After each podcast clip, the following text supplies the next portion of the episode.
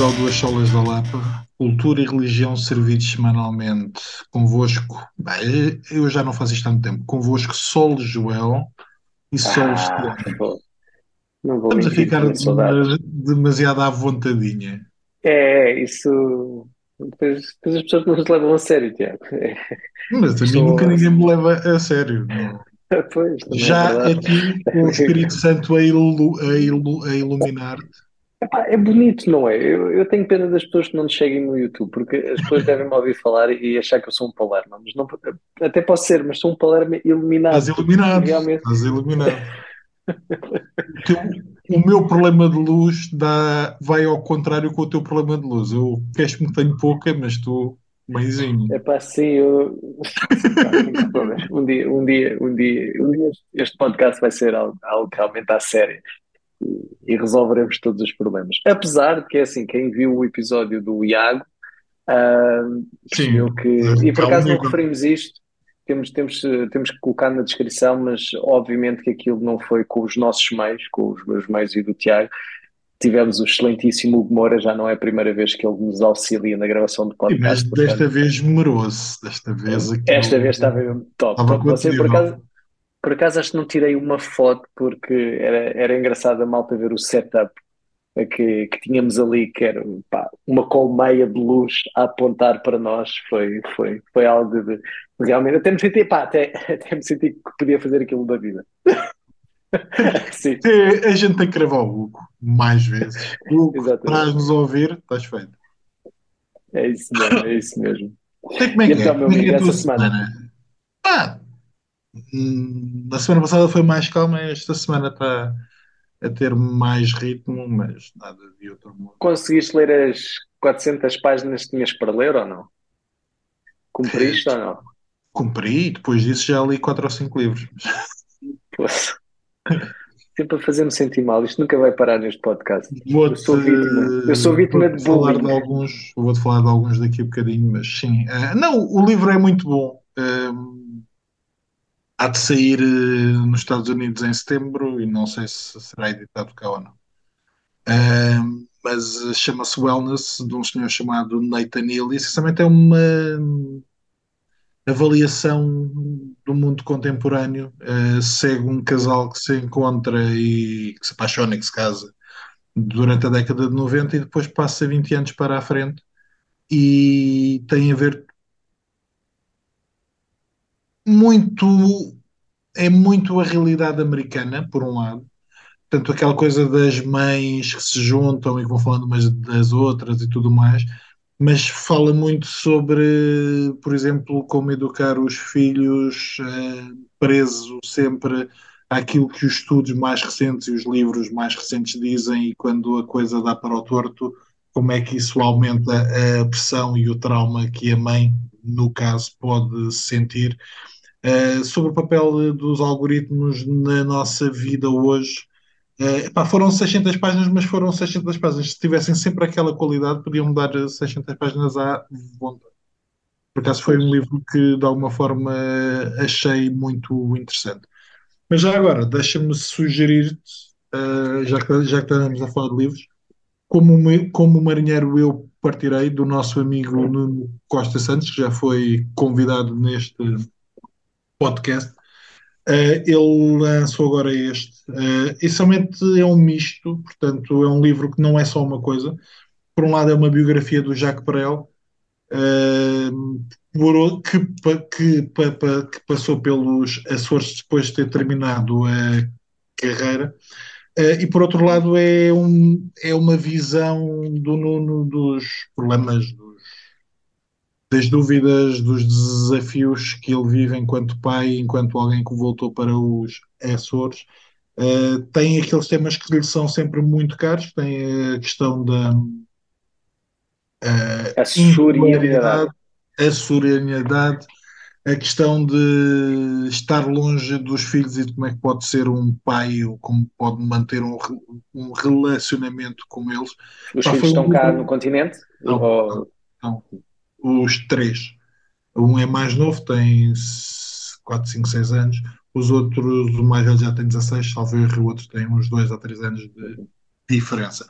Pá, mas foi um livro que eu devorei, está muito bem escrito e a biografia do, do Berrel, depois com alguns comentários do Nuno, vale muito a pena. Ok. E tu? Tens rido muito? Tens sorrido muito?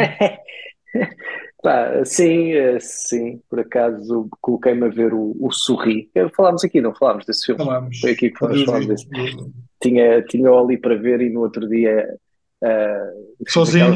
não Com medo? so- sozinho à noite, sozinho à noite meti-me ah, meti-me a ver aquilo. Não terminei nessa noite, não, não foi só por uma questão de, medo, foi porque depois tive, tive que dar aqui um auxílio.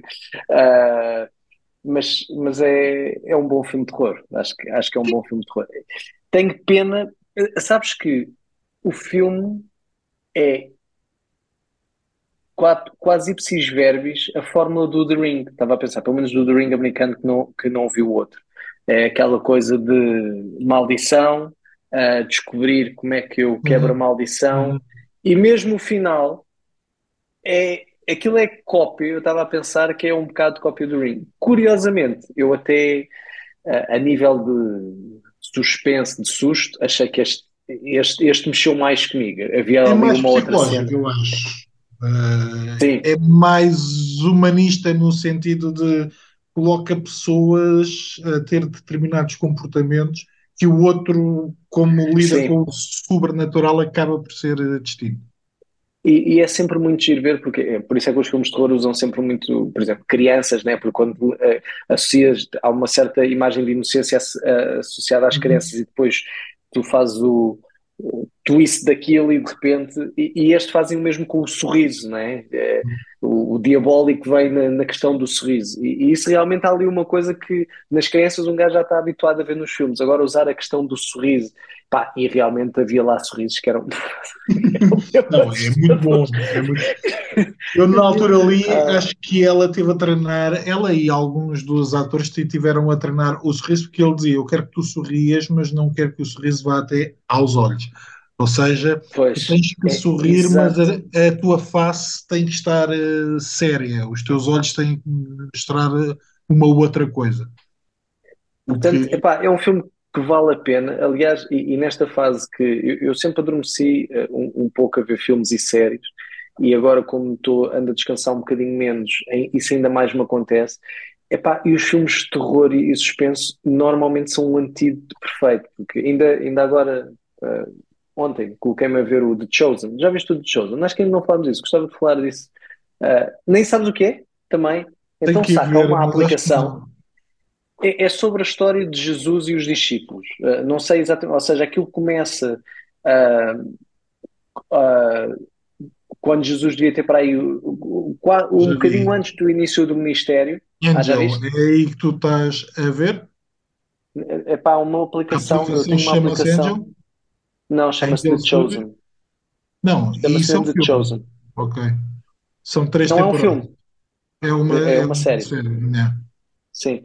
Um, ainda não sei dizer se é bom ou não. No IMDb tem uma pontuação de 9.3, mas quer dizer, pode ser aquela coisa de todos os Todas as igrejas vão lá colocar a pontuação. Está ali, ou seja, neste momento esta série está ao nível do padrinho.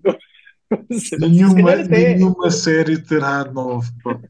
Mas pronto, avançando.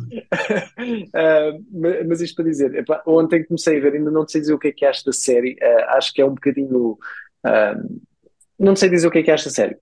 Obviamente que aquilo tem muita história extra-bíblica, eles começam com, com uma questão que diz: epá, obviamente todas as backstories tiveram que ser ah, Uhum. feitas para poder construir, Uhum. mas dizem que o essencial e quando entra eh, as partes bíblicas que são fiéis a isso.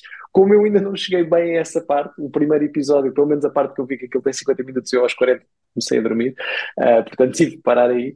Eh, mas ainda estava só nesta parte da backstory de construir as personagens, já apareceu Uhum. Nicodemos, eh, já eh, apareceu a mulher que mais à frente uh, que está que tá possessa e que há de se cruzar com Jesus, ou seja, pelo texto bíblico percebes uhum. quem ela é.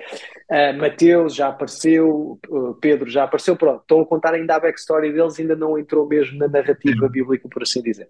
Portanto, peguei nisso, pensava que poderia já, já estar a par da série de fazeres aqui. Não, não, epá, eu tenho visto muito pouca televisão, tenho lido mais. Uh, vi dois filmes, um que eu sei que tu achaste piada e que eu detestei, que é o The Menu. Epá, eu, eu, não é um filme brilhante mas não te entreteve. Foi daqueles filmes, por acaso, não, que entreteve-me bastante. Não. Não, porque tenho três ou quatro coisas que me irritam. O da menu, para quem não sabe, é a história de um grupo de pessoas que vai para uma ilha para jantar uh, uma refeição feita por um chefe daqueles mi, uh, Michelin, cinco estrelas, uh, e a determinada altura as coisas começam a sair dos eixos.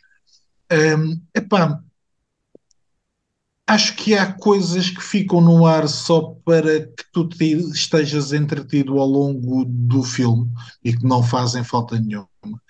Acho que enquanto crítica eu acho que prefiro ver um Hell's Kitchen e, e percebo mais as pancadas dos chefes do que aquilo. Achei que as personagens eram todas ou redundantes ou pouco personagem, eram mais caricaturas. É, ah, é, é, isso é verdade, tudo muito estilizado. Aquilo é, é, muito estilizado. Esta é a mesa de não sei quê. eu é... acho que é um filme da, da Anna Taylor John, ou Joy, como é com Anna Taylor Joy. Uh, acho que ela está a fazer dela própria, faz sempre o mesmo tipo de papel, assim, uma miúda muito bonita, muito magra, e com algumas coisas que tu nunca sabes Não gostaste bem. que a série que ela fez do. Como é que era? era do xadrez. Uh, yeah. Sim. Mas eu acho que ela está sempre. Mas, sim, mas é, eu acho que ela está... é sempre a mesma. É, eu acho que. É o Denzel Washington. Dizes, ela é uma excelente atriz, ela faz sempre o mesmo. E eu acho que é um veículo para ela mais do que para qualquer tipo de história. Epá, não, detestei. Uh, não detestei quando terminei, só achei que o filme tinha passado completamente ao lado, uh, mas hoje, duas semanas depois, epá, não tenho pachorra para, para aquilo.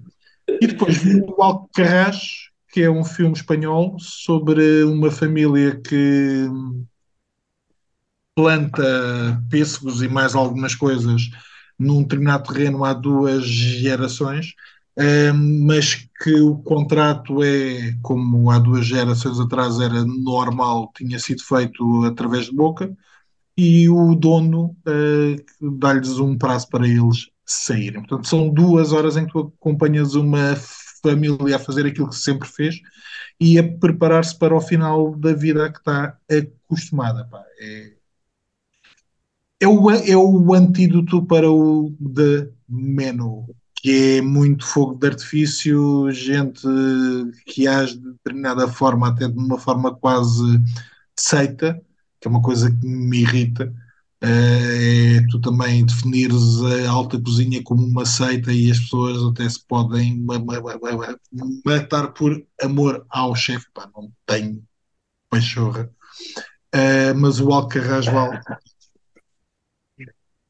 Bem, terminando as nossas sugestões, deixa-me falar de um livro, e isto vai para. Eu não quero fazer-te pergunta nenhuma, mas quero pedir-te um comentário. Eu estive a ler o Sparrow, uh, já não a biografia que tínhamos falado aqui há umas semanas, mas estive a ler A Santidade de Deus.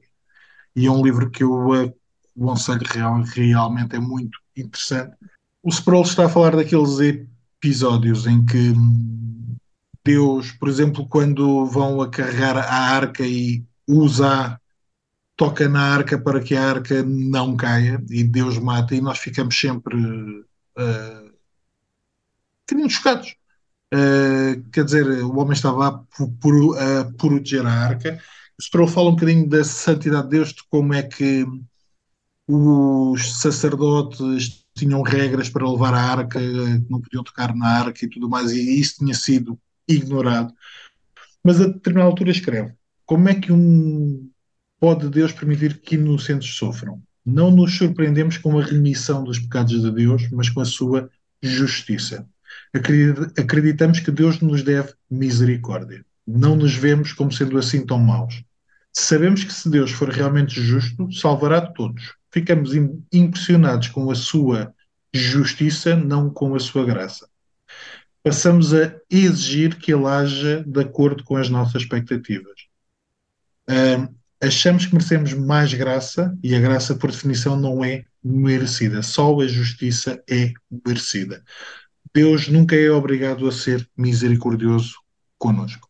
A determinada, a determinada altura, Sproul diz: Deus não é justo conosco, no sentido em que se ele fosse justo conosco, nós seríamos apagados. mortos. Nós seríamos de, uh, destruídos.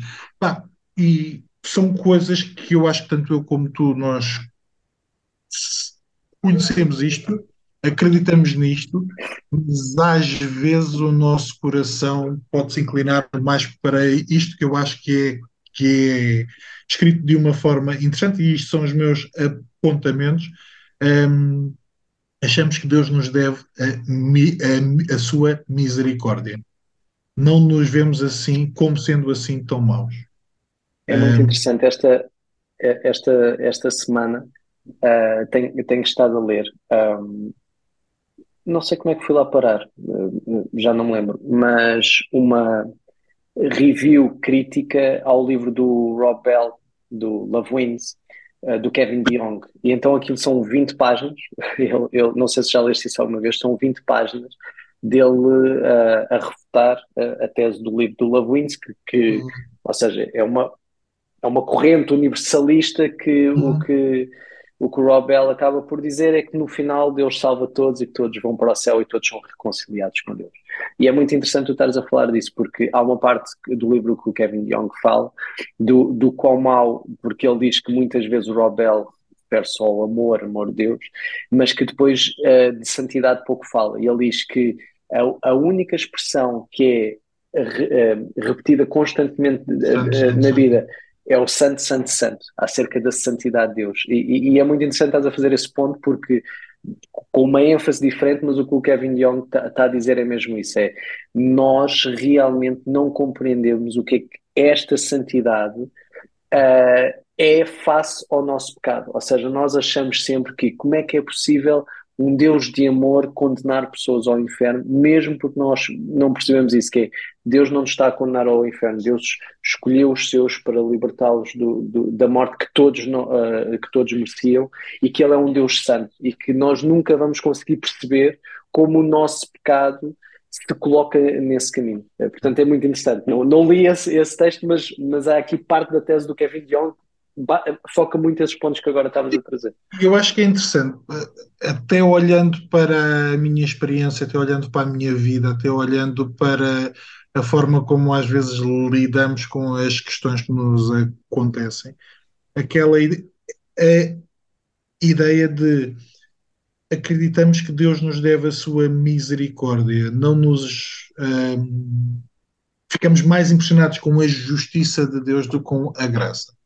Uh, e esta foi uma ideia que me toldou, ou seja, um, principalmente, eu diria que é a tua experiência, para quem cresce na igreja, eu acho que às vezes temos a graça ou o amor de Deus como garantido e ignoramos a santidade barra ju, justiça de Deus, o facto de Deus odiar o pecado, de Deus de ser algo que não aceita que conspurque a sua santidade e que a salvação é algo que mostra a graça no sentido em que não é merecida, mas acaba por mostrar também um amor santo. Ou seja, Deus escolhe um povo para si um, e salva-o porque sim não salva por merecimento, não salva porque viu que lá à frente nós nos iríamos comportar de determinada forma. Um, mas aquilo que mais me marcou foi esta tendência que eu acho que todos os nossos corações têm para apontarmos o dedo a Deus. Não era preciso tanto. Uh, se calhar com Ananias e Safira, se calhar poderiam ter tido uma oportunidade para, se calhar com Usar, se calhar poderiam ter tido uma oportunidade para, se calhar os filhos de ele se calhar poderiam ter tido uma oportunidade para. E aquilo que o Sproul vai marcar é todos eles conheciam a palavra de Deus, todos eles conheciam a, os riscos ou aquilo que Deus diz que acontece a quem não age daquela uhum. forma. Uhum. Uh, mas provavelmente todos eles acharam que, ok, Deus vai ser sempre gracioso. Uh, Deus não vai ser justo porque não está ou na sua natureza ou eu sou demasiado bom para uh, sofrer a, ju a, justiça de Deus. Um, mas é hoje, de uma outra forma, tu, tu enunciaste o exemplo do Rob. Um, eu acho que os teólogos dizem que aquilo que estás a dizer, o santo, santo, santo, a repetição do nome, depois quando nós começamos a ler uh, algumas teologias sistemáticas, ou alguns teólogos, o facto é, Deus é santo, santo, santo. Todas as suas, todos os seus atributos têm essa característica. O amor de Deus é santo. A justiça de Deus é santa. Um, portanto, o que eles estão a dizer é Deus é realmente separado, Deus não é, e isso é uma das questões que nós já falámos aqui. Uh, por vezes nós temos essa sensação de que, principalmente quando olhamos para o Senhor uh, Jesus, ele é um super-herói. Ele é alguém como nós, mas um bocadinho melhor. E o que a santidade de Deus diz é não. Deus é completamente à parte de ti. Deus é completamente diferente de ti. Deus não está na mesma categoria que tu. Um, e este livro acaba por uh, situar ou posicionar quem Deus é de uma maneira que nós não nos podemos aproximar dele sem sermos consumidos. Isso não acontece por causa da graça e da misericórdia de Deus. Deixa, até, deixa desculpa, até a, gra, a, graça comum. Uhum. Deixa-me focar uma coisa, uma coisa que, que tu disseste, que quando, quando, quando referias a forma como nós às vezes tendemos a olhar para Deus, que estamos na igreja, não, não sei se será com toda a gente uh, assim, comigo certamente é.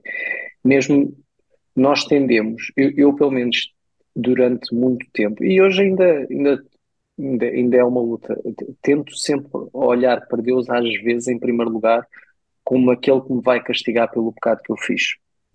E isso tem muito a ver com o que tu estavas a dizer, no sentido que nós não, muitas vezes nós sabemos teoricamente, mas não vivemos realmente naquela de Deus realmente libertou-me. Uh, Deus, o total imerecimento meu, Deus salvou-me e Deus libertou-me. E, e, e, olhar para, para Deus como realmente alguém que tudo fez por nós, em vez de aquele pai que está à espera que eu falhe em alguma coisa para me castigar.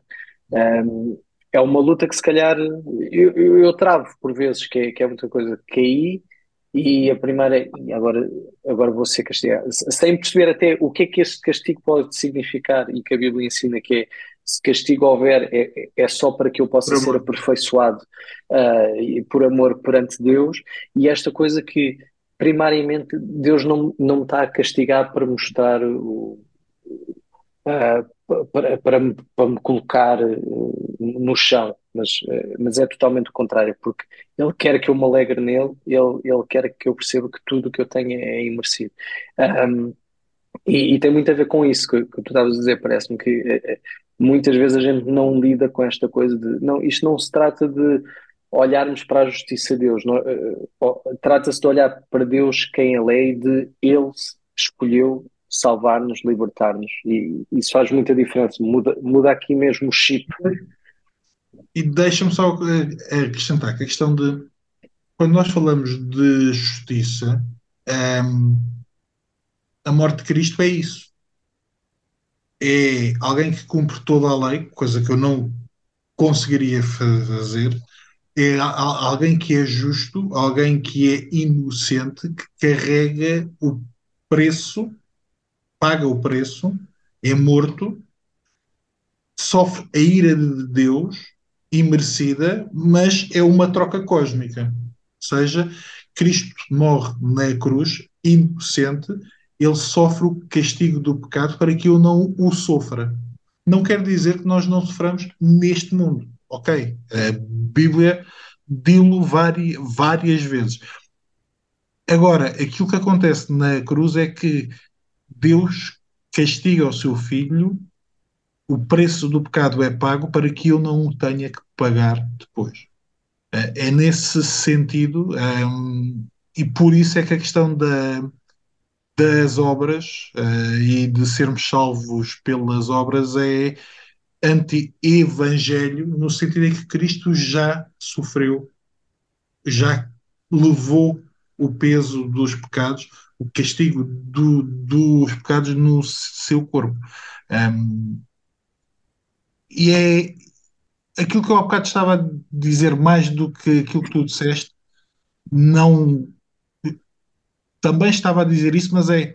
Eu acho que quem cresce na igreja pode ter a tendência de ter a graça como algo natural, no sentido de já não olhar para ela, já não pensar nela com, a, com o mesmo senso que o Sproul aqui fala. Ou seja, eu estou mais preocupado com a justiça de Deus, Deus vai me castigar, do que, não, Deus salvou-me porque quis.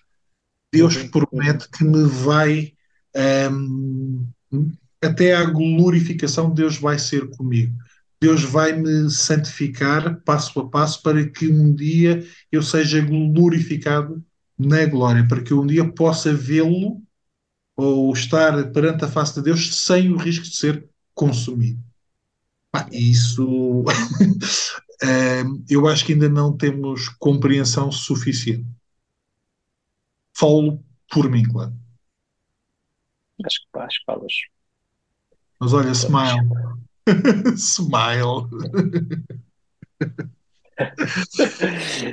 é isso aí. Meus amigos, até para a semana. Leiam Sproul, leiam Sproul. E leiam Sproul. Eu gosto do Sproul. Eu gosto do Sproul. E vejam os debates dele e as respostas deles nos, nos aqueles encontros que eles têm. É, Não, é, é maravilhoso.